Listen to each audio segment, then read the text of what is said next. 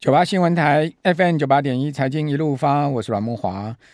呃，刚刚我讲魏哲家总裁讲的那三点哦，这个有关半导体的转变哈，半导体市场的一个变化，我觉得蛮重要的，提供听众参考了哈。那另外，今天一档涨停的股票，早早在十一点前就涨停的，就是 M 三一六六四三的这一家 IP 公司啊，它今天股价收在最高涨停板三百六十四块哈，它七月初的低点是两百一十二，所以呢，从二一二涨到三六四哦，两个月的时间它涨了七十一趴。呃，我们说大盘今年呢、哦，加权指跌幅呢还达到百分之十七嘛，而且呢在年线下十趴。哦，另外柜买指今年的跌幅已经收敛到比大盘小喽。哦，到今天是跌十六趴。哦，那我们看到呃 M 三一这张股票，各位可以看它，它今天的股价呢是已经明显的站回年线了。哦，所以我们要去找一些领先股啊。其实我建议我们听众朋友，呃，我个人呢，哈，我个人会以这个季线跟年线去做观察，哪一些个股它已经领先了，站回年线了，站回年线就不是空头股票了。尤尤尤其是它年线是上扬的啊。哦，那 M 三一的年线在三百三十八块，它今天收三百六十四，哦，所以它已经是稳稳站在那年线之上了。那为什么它可以站回年线呢？哦。为什么它最近的股价可以涨两个月涨七成呢？我个人我个人认为跟台积电不无关系。大家知道台积电呃三奈米三奈米的制程即将要出来嘛哈？哦，事实上这些 IP 公司啊，就是矽智财的公司啊，跟台积电合作都非常密切哈。呃，例如说 M 三一就是跟台积电合作很密切的一家 IP 公司。那全世界三大 IP 啊，就是三大矽智财公司啊，呃呃，还有这个 EDA 就是电子设计自动化公司呢，就包括像安谋。新思跟易华就呃这三家了哈，那目前呢在台湾这三家都有设研发跟售后服务团队哈，那是那个 IP 这些公司啊，还有 EDA 这些公司啊，呃其实跟台积电有点像是连体婴的关系啊，因为每一次台积电发布新制程啊，这些公司都会做相关的验证哦，那 EDA 也会开始支援。那什么是 IP 啊？IP 其实就是一组事先写好的电路设计模组了。让 IC 设计公司缩短开发时间的智慧财产权，哦，所以呢，半导体先进制程越往前走啊，哦，那晶圆的设计就复杂度越高啊，那采用 IP 来降低 IC 设计内部研发成本，就是成为趋势了哈。啊，甚或有一些公司拿不到台积电订单了，就会委托这些 IP 公司呢设计之后呢下单给台积电，好，那。那这个全世界的前十五大 IP 业包括哪一些呢？好，包括像安摩、新思、易华，这前三大瓜分六十五趴的市占。台湾这么多公司啊，哦，几家公司啊，只占了二点六趴。那排名来看，像力旺啦、M 三一啦，哈，这些 IP 公司全世界营收排名啊，好像力旺是第十四名哈，那 M 三一是第十四，呃，M 三一是第十四名，力旺是第十名。那 M 三一这几年成长的速度非常的快。哦，公司企图心也很强，而且跟台建合作的这个密切度也非常高啊。我个人是值得，我个人认为是值得注意的一个产业哈，就是这个矽智财这个产业，因为他们的毛利非常高，很少有这个产业毛利可以高达百分之百的这样子，或者百分之九十几的一个毛利的啊，而且又没有库存的问题。哦，收权利金，好，那只要台建涨价，他们的这个权利金就会跟着往上调升哦，那可以呃持续累积权利金啊。哦，像安摩为什么这么多公司要抢？哦，除了他们的智慧财产权以外，就是他们在呃各方面的这个授权金的部分。哦，提供大家参考了哈。好，那今天呃期货呢收涨了一百，啊收涨九十点，哦盘中涨过一百五十点。哦，不过呢，因为欧洲股市下跌啊，哦那现在我们看到台指期的盘后啊，哦刚刚一度重挫啊，到一万四千九百四十三点，好，今天收一万五。五千零四十二点，所以，呃，在下午差不多四点半钟的时候，曾经一度跌过百点左右哈。不过现在目前收敛跌点到四十点，来到一万五之上了哈，一五零零二。好，那现在期货上波动也很大哈，到底该做多做空？好，那今天是周全结算哈，我们赶快来请教群益期货的林志斌分析师，志斌你好。哎，慕驊哥晚安。好，那怎么看现在目前的期指行情呢？哎，现在其实就是早上有办法拉抬。但是晚上到美股开盘的时候，又会跟着美股去走，美股就会开始什么？开始逐步的回跌，因为美股现在反映的都是就是 FED 之前他们所讲的，就是反正我就是不降息，不降息就会甚至有可能它的升息幅度会还是持续的调整。那这种状况之下，市场上就会认为资金紧缩开始延续啊。那资金紧缩延续，本来美股就会不断的往下滑嘛。那美股不断往下滑，你就看到九点半开始之后就又开始往下跌了，变成早盘涨，晚盘跌，早盘涨，晚盘跌的整个横盘的盘局。对啊，最主要就变这样走。呃，那后续的行情中，呃，短线上面，比如说今今这个下半周，哦，那到到到上呃下礼拜上半周的行情怎么观察呢？嗯，好，如果就这这上半周的话，就是基本上来讲，它在接下来这几天，尤其到九月二号非农就业数据的这一天，因为非农其实在前两天白宫这边就出来出来讲了嘛，就是说，哎，大家可能不要太看好。九月二号的非农就业数据，你知道吗？哎，这个东西如果就以前白宫他们出来讲，甚至像之前上前前个月，也就是在公布 CPI 的时候，白宫不是出来讲说，哎，CPI 太高，大家也不要太压抑。通常都是不好消息的时候才会出来讲。那这次也同样出来讲了，就是说大家不要太看好非农就业数据，非农就业数据可能会去出现放缓的状态。所以大家市场上预期说九月二号的非农就业数据三十万人可能会明显的低于预期，你知道吗？这种低于预期的情况 可能会在公布当下又再造成压回的走势。这个是我觉得就是接下来可能整个美股的方向来讲，会比较逐渐的走 FED 所想的，他要把股市压下来，压下来之后，甚至进而从股市的压抑去压抑。消费，那消费压抑之后，才能够进而压抑他的所所想要压抑的通膨啊，这是他们最主要的目的。所以这个手段，他们应该都还会持续做。所以个人，我个人对于美股的表现是不太乐观的啦，就是认为它还是会持续缓步走低，要大幅度弹升真的非常的难。尤其是今天，就今天会公布 ADP 就业数据的状态，然后再加上接下来的非农就业数据公布，可能都会对于市场是一种冲击的。所以这两天的反弹，我并不会太过乐观去看待整体指数的反弹行情。OK，好，你你你讲的美股嘛，哈，那台股呢？台股的部分的话，就会回到就是我们目前其实今天的盘，我觉得有一部分是政治盘的角度，你知道吗？嗯，因为今天的拉抬很明显，因为今天是某人生日吗？对对对对对，我觉得这个东西 影响很大，你知道吗？因为不是我在开玩笑的，因为因为我为什么会对这种东西这么的敏感，是因为所以我们要唱一下 Happy Birthday to You 就对了，是不是？哎，也不要这么的那么那么的狗腿啊，就是至少他已经反映出来了，就是我们以前在就是某任的行政院长啊，就是他上台演讲，他说他某任的行政，他是从金控体系跳到当行政院副院长的这个阶段。其实那段印象我很深刻，你知道吗？就是那一段时间他上台刚要发表演说的时候，就看到某档某档金控类股就在那一个时间点去出现拉抬，然后演讲完之后就下来了。你说的是核差金吗？呃，核差金没错，就是有点类似这样子，对，非常的明显，所以我都认为就这种东西就是。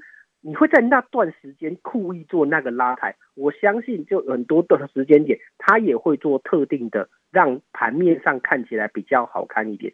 所以今天的后半盘，我讲后半盘，因为前半盘都还算正常的，前半盘其实很符合市场上的一个特反弹特性，就是它本身市场上波动是一路的往下滑，但是指数慢慢上涨，这种是正常的。但是后半盘开始，在全值类股带动，甚至一些生技类股在做拉抬的效果之下。那一段上涨的过程中，如果你去看波动率指数，它是没有降的，嗯，它是反而走横的，代表市场上根本就不认同这个上涨，你知道吗？嗯嗯，对啊，因为历史市场上不认同的时候，市场上不会把它的避险心态放下来，所以整个波动就会呈现横盘，甚至今天波动还呈现小增的情形。这种不合理啊！因为到指数创高要波动要下来啊，对啊，所以我就会认为说这东西接下来可能对于台股走势，今天结束之后进入九月反而会呈现横盘走势，因为该做的事情做完了，接下来是为什么变得比较稍微可能比较保守，阴影来做看看待了。你刚刚那个政治盘的说法，我们的听众朋友在网络上留言都在笑哈哈。还 有还有人说你这个理由很靠背。但是我真的跟他讲，真的是我我在操作操作这本书，其实最最比较不喜欢的就是这种所谓的不合理的盘面，你知道吗？因为今天后半盘真的拉的，我自己拉的都心惊胆跳。虽然我们的操作还是顺着行情去做，你知道吗？但是我就会觉得自己会不会担心最后一盘 MSCI 又有什么样的动作？没有啊，今天其实最后一盘根本没什么动作啊。对，因为今天的本来就是调整比例而已，但是表比例是这样的，我本来也认为是会稍微的往下压，但是它却是什么？它却进入试错的时候先往上冲。嗯。对，这这是一个我也觉也觉我也觉得是一个不太合常理的状态，但是往上冲之后又收下来，嗯，就会变成很长的一根上影线。那这个也让我去自己在这边的操作上就会很容易把我的部位做过了解了，因为其实我会觉得很害怕。其实昨天昨天夜盘到今天的日盘，期货真的是被洗的很惨，你知道吗？对对对对，昨天居然十点十点十一点那时候杀到两跌到两百快三百点，对不对？最惨的时候快三百点，对不对？没错没错没错，而且在跌的时候。那在跌的时候，威廉姆斯还没讲话嘞。对啊，我想说，靠，这是谁在砍啊？砍到这快跌了三百点，是怎样呢？我要去谁辛苦洗一个身体出来，居然看到 傻眼。对，真的，我我完全 我总不能带着手机进去洗澡吧？是不是？然后，然后今天早上又一路向上拉抬，今天早上对啊，今今天早上就一路拉，哎，这样一来一回差了多少？差了四四五百点呢。对，基本上差四五百点，而且这种盘是很很，这钱是被谁赚走了？好，我们这边先休息一下，等一下回到节目现场。九八新闻台 FM 九八点一财经一路发，我是阮木花。哦，花旗啊，今天发报告说啊，汽车跟工业的晶片下滑下修势必难免。虽然说现在目前整个半导体啊，最好就是汽车跟工业的这个使用的晶片哦，那消费端好，射频啊、手机啊一塌糊涂嘛，大家都很清楚啊。哦，但是汽车跟工业还撑着哈，但高旗发报告说，花旗发报告说呢，也要下修。哦，他同时说，这一次的半导体的周期景气循环十年来最惨。哦，他预估啊，哦，SOX 啊，就是费半指还要再跌二十五趴。那二十五趴的话呢，呃，这跌幅呢相当大哈。那说呢，呃，这个目前呢。呃，费半指已经是十四年来最大的跌幅，今年来从年初到现在跌三十二趴嘛，哦，是年八零八年来最大的跌幅。零八年当年呢，曾经跌过四十八趴，就是说当年曾经在科技泡沫当年呢，就是腰斩了哈。费半指，那费半指昨天跌一趴，哦，收在两千七百点附近哈。呃，如果说再跌二十五趴的话，它会跌到这个两千零二十点，二零二零，哦，就疫情爆发那一年呢，二零二零。哦，那二零二零呢，正好也是二零二零年七月七号来的最低点。哦，二零二零七月七号当时费半指呢是两千零一十九点。哦，那如果跌到二零二零的话，就是跌到疫情爆发之后的这个七月份以来的低点哈。那去年十二月二十七号，费半指曾涨到高点是四千零三十九点，那跌到二零二零就代表这个打对折了哈。那今年费半成分值里面哈。比较弱势的，就像是辉达跌了四十八趴，另外，呃，迈威尔、Marvell 也跌了四十五趴，这两档非常的弱哈。美光跌幅也很大哈，然后包括 Intel 跌了到五年来的低点，然后 Intel 股价一路破底，这样往下掉哈。啊，美光因为具体的关系，现在目前呢看起来走势也不是很很好哈，就一路往下走。那比较强势的呢，就是像是 Wolf 哈，这个 Wolfspeed 啊，另外呢像是呃这个 O。这个 O N 代号 O N 的这个安森美，好，这几家公司呢，德仪也算是还 OK 了，但也是跌了，但至少没有跌那么惨了。好，M D 也是跌得蛮重的哈。好，那大家可以去关注一下费半三十成分股啊。其实呢，呃，比较强势的就像沃尔夫啊这些这个第三代半导体的族群，所以我觉得第三代半导体到 I P 系制裁是也联动到台股盘面上面，可能可以我们可以持续在关注的方向了哈。好，那回到刚刚彬彬哥讲到，就是说，呃，可能九月的行情比较还是偏往下掉的可能性居多，对不对，彬彬哥？嗯，对，没错，就是往下掉的机会来讲是大，尤其是从这个月开始吧，就是 FED 这边是不是就要把它本身缩表的力度又要开始加强了？嗯，原本只有大概将近三百亿的左右的这样的一个额度，它要扩增到六百亿，要变成全力去做缩表这个动作了。那全力做缩表，势必来讲叫什么？而扶额资金又要开始抽取一笼嘛。那抽取一笼指数，你要做撑盘效应，我就觉得相对会比较难一点的啦。嗯，因为这样的状态之下，可能可能接下来大家能够看的，大家比较显而易见的，就是是那个期待中的苹果了。嗯，因为苹果接下来发表嘛，大家对于十四是还有一些些的期待啊。那这个东西可能大家可看到说，至少它那个什么那个上面的那个额头会慢慢的去逐渐消失，变成了什么一个圆圈一个一个点那种状态。那大家可能会有一些企图心，想要去换一些新机的这种情境，就没有刘海变成到惊叹号，倒的对惊叹号的方式，对对对，倒下来惊叹号，那可能大家就会有一些换机的意意图出来。那可能过去因为过去我们每一次苹果发表会都会对它的新功能觉得很失望。但是呢，后续又怎样？后续它的销售又会开始陆续的放出来，那这些都会对于股票价格会有一定程度的影响，甚至台湾本身的一些苹果概念族群也都会有拉抬效应产生啊。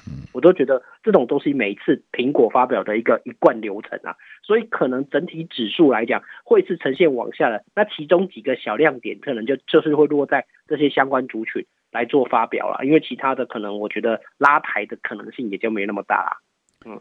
好，呃，谢谢 UJ 的抖内哈。那呃，苹果的股价向来都是在发表会之前拉抬嘛，然后发表会之后就回跌嘛，嗯、回跌啊。那这一波已经领先回跌了嘛？对，然后回跌之后，重点是什么？你知道吗？回跌之后开始的数据公布之后又开始涨，嗯，所以你不要担心说这段时间开始再回跌，因为这段时间就让它跌吧，因为这段时间配合着 FED 它本来的一个紧缩政策，它指数本来就会被迫下压嘛，啊，被迫下压你才有比较低的价格可以去买啊。要不然你要等它就在发表前就已经一路涨涨涨涨涨涨上去，它等你要等它发表之后又回跌，那这样子不不是更辛苦吗？倒不如等了，先趁着现在的整个市场上氛围比较弱势的状况，压回之后公布之后，我我都觉得它的整个销售量来讲，一定会开出一定预期的销售量出来。那所以这种一定预期销售量出来，就会有拉抬效应产生。好，那拉抬效应可能股市要后面就会涨涨回来啊。好，对啊，这是我觉得这种方式的。哦，这个。呃，我我我们这个六点到七点这一个小时来，台子期拉得很凶哦。呃，从一路往上拉，对，一路往上拉，现在已经拉回快平盘哦。哦，只有跌八点，刚刚是一度跌了快一百点哦。对，没错。下午盘哇，这也是上冲下洗，先洗下去一百点，再往上拉一百点，这样就两百点呢。嗯嗯嗯。哦，所以是我还是我还是跟投资朋友讲，等九点半。九点半，嗯，因为九点半又是另外一个世界。现在所有跟随的是跟随着欧股的状态在做律动。那欧股刚才公布了 CPI 只有九点一 percent，其实这个高是略微高于预期，但是我觉得是好的，因为大家本来就已经对欧洲股市很恐慌了，就是认为欧洲的 CPI 应该控不住啊，什么天然气啊、油价高涨啊，所以会。哦，很高很高的 CPI，但是出来也只在九点一 percent 而已啊，嗯，所以大家反而缓和下来，那整个股市就会开始做一个拉抬的效应产生，因为没有更新的消息就开始拉抬，好，那拉抬到什么？拉抬到美股开盘，美股开盘又是另外一个世界了。我我我我我觉得啦哈，当然我的看法不见得正确，给大家参考一下了哈。呃，我觉得美股可能会弹个两三天嘛，哦，就从今天晚上开始可能。今天晚上如果美股开低的话，是好买点哦，我自己会下去买了，因为它已经连三跌了嘛，而且过去五个三个交易日哈，呃，S M P 五百指数已经跌掉快五趴嘛，哦，那它曾经一呃，在过去三个交易，它曾经出现过一个三趴以上的跌幅嘛，然后另外上周五呢是有一个一趴多的跌幅，再加上中间有一个大概零点六七趴的一个跌幅，所以呃，这三个交易已经跌掉了，跌掉了差不多是这个。差不多是五趴左右了嘛，那跌这么大，而且又连三跌啊！过去的经验显示呢，呃，标普后面反弹的可能性就比较高哦。但是呢，我也赞同彬彬彬哥的说法，就是反弹归反弹，但不是一个可能会创高的行情。对对对，因为如果假设木华哥我们所讲的这个行情是正确的，就是从这天开始反弹，那反弹到非农就业数据公布的那当下，你要稍微小心一点，因为他已经特别公特别讲嘛，说已经不好了。结果现在从现在这个时间点反弹了两天，那你到这个位阶是不是有一种就是公布数据下来冲击的状态？而它又从低点反弹，是不是带给它一个往下杀的空间？嗯，所以这种状态就会变成从台湾再跌了，台湾再跌，台湾再跌下来，因为连呃连续两个月的反弹的这个中多走势应该结束了啦。嗯，到到到八月十六号那个高点应该就结束了啦。对，那现在在现在可能走下降山坡嘛。对对对，没错没错，因为 FED 好不容易花了好大的力气，把市场上的这个降息预期导正了，他不希望金融是就是所谓的金融情况的指数再宽松了，他希望是走向紧缩的，所以才会一直不断的讲这件事情啊。那那这种东西对于指数来讲，已经是慢慢走下降型楔形的这种跌弹跌弹会。一个低点比一个低点更低的状况会出现，嗯嗯，这个都是投资人要稍微小心，尤其在九月这个阶段。所以过去统计九月都是跌的，啊，所以所以对对对，九月比较不好月份了，啊。对对对对对对对，啊。所以说这个波段可能反市场操作会比较好，嗯，就是说你看到大跌去买，然后呢大涨去卖嘛，不要不要追高，嗯，也不要不要是任意杀低，会比较好一点，对不对？对对，而而而且重点是这段这段时间能够操作短一点，是说相对比较好，因为。这段时间，接下来市场信息会很多，因为九月十三还有所谓的 CPI 数据公布，到底会不会继续再下降，可能也是大家关注的一。应该会下降，应该会下降，应该会下降。我们希望它继续下降，但，但它下降也不会改变联准会升三码的决心啊。哎，不太会，其实人不太，因为它基本上前前面都已经讲的很强硬，它就是要持续的升息，让实质利率渐渐的可能为正嘛。现在实质利率是大大的负六 percent 呢。这个东西要能够去联联准会已经确认拍板定案了，就是说他要把失业率拉高，经济搞衰退，然后呢，让呃让股市跌一段，然后去压低通膨嘛。对啊，对啊，对啊，对啊，因为油价油价又拉到一百，他又他又紧张啦，所以昨天油价又跌五趴，然后又去又去打油价啊。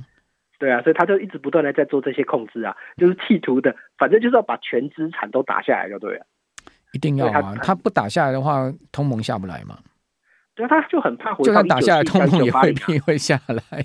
对，可是他就很怕回到一九七零、一九八零年代，所以那时候决胜后他才特别去讲到这件事啊，就是说我要以史为鉴，我不能够放任一九七零、一九八零重演。那时候那时候升息升到的一个夸张的地步，欸，哎，嗯，对啊，所以大家很害怕那个状况，所以才会下这么重的手，而且搞个二十十到二十年股市都不好。呃，他可能就宁可让他慢慢的下来吧，因为这种痛苦程度也许比那种快速下滑好还要来个轻。谢谢林志斌分析师，谢谢。